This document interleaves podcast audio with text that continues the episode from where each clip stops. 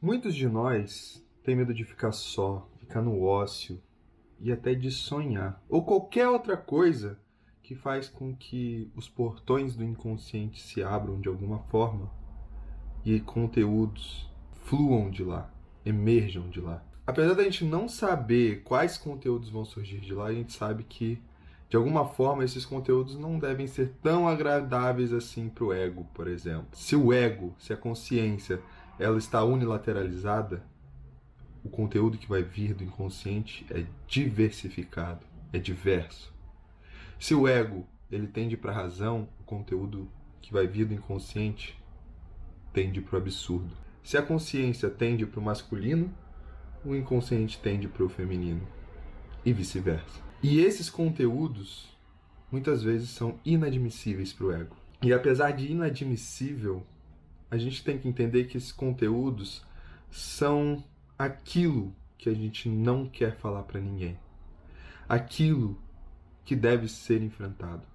Aquilo que deve ser encarado olho no olho. Pode ser um aquilo que aconteceu com a gente, pode ser um aquilo que sempre esteve com a gente, desde quando a gente se conhece por gente e que faz parte da psique total. Mas esse aquilo eu não estou falando nada freudiano, do id, do instinto. Eu estou falando de um aquilo, de uma personalidade, de um trauma, de um acontecimento que você vivenciou e que você quer deixar guardado. Você quer deixar trancado lá naquele quartinho. Mas na verdade não é um quarto. Essa é a grande questão.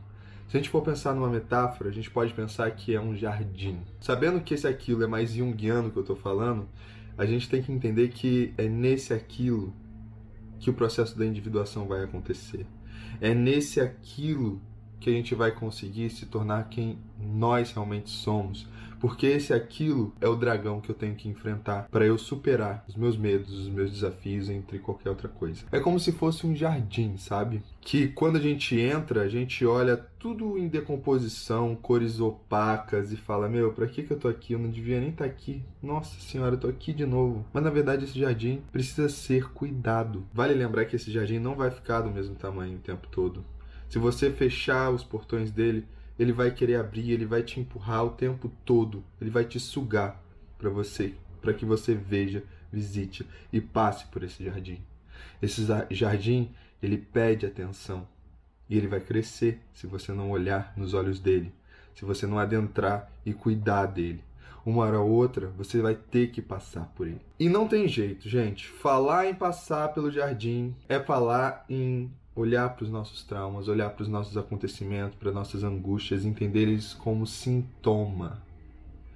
Sintoma no sentido de o que, que eu posso fazer, o que, que eu não estou vendo aqui para eu suportar isso daqui. E quando eu falo em suportar, eu estou falando de sofrer. Nós temos que sofrer o jardim, passar por ele e deixar que ele passe pela gente. Ele, a gente tem que passar por ele cuidando, tirando as ervas daninhas, areando a terra e deixar a decomposição dele passar pela gente. As cores opacas dele passar pela gente. Só assim a gente vai conseguir transformar o jardim e nos transformar ao mesmo tempo. E outra coisa, vale tirar qualquer julgamento da palavra sofrer, beleza?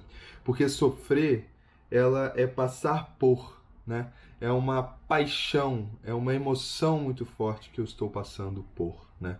Por isso que a gente fala de paixão de Cristo, por isso que a gente também pode sofrer de vida. E sofrer de vida é o que a gente está fazendo aqui agora, é o que eu estou falando e que você está escutando. Nós estamos sofrendo algumas informações, alguns pensamentos, algumas emoções, entre qualquer outra coisa que está surgindo, emergindo aqui no meio entre você e eu. E aí, quando a gente começa a enfrentar, a olhar, a tomar com atenção aquilo né, ou aquele jardim, não para destruir ele ou para trancar ele, mas para ele ser cuidado. Toda essa putrefação vira adubo. Isso que é muito interessante, porque esse adubo vai fazer a transformação, vai nutrir o próximo passo para que a semente ecloda, cresça e que se transforme num jardim habitável, num jardim harmonioso, num jardim cheiroso, num jardim multicor, diverso. Só que não para por aí, né? Porque aí vem o inverno de novo e tudo isso é cíclico. Muitas vezes nosso jardim vai ficar cheio de flores, cheio de alegria, vai ser visitado pelos insetos, pela polinização e vai multiplicar. Mas outras vezes também nós precisaremos nos recolher, suportar o inverno e deixar ele passar, tanto pela gente e a gente passar por esse inverno. A vida é assim. Sofrer na vida é assim. O sofrimento da vida é assim. E aí fica aquela pergunta: você tem olhado seu jardim?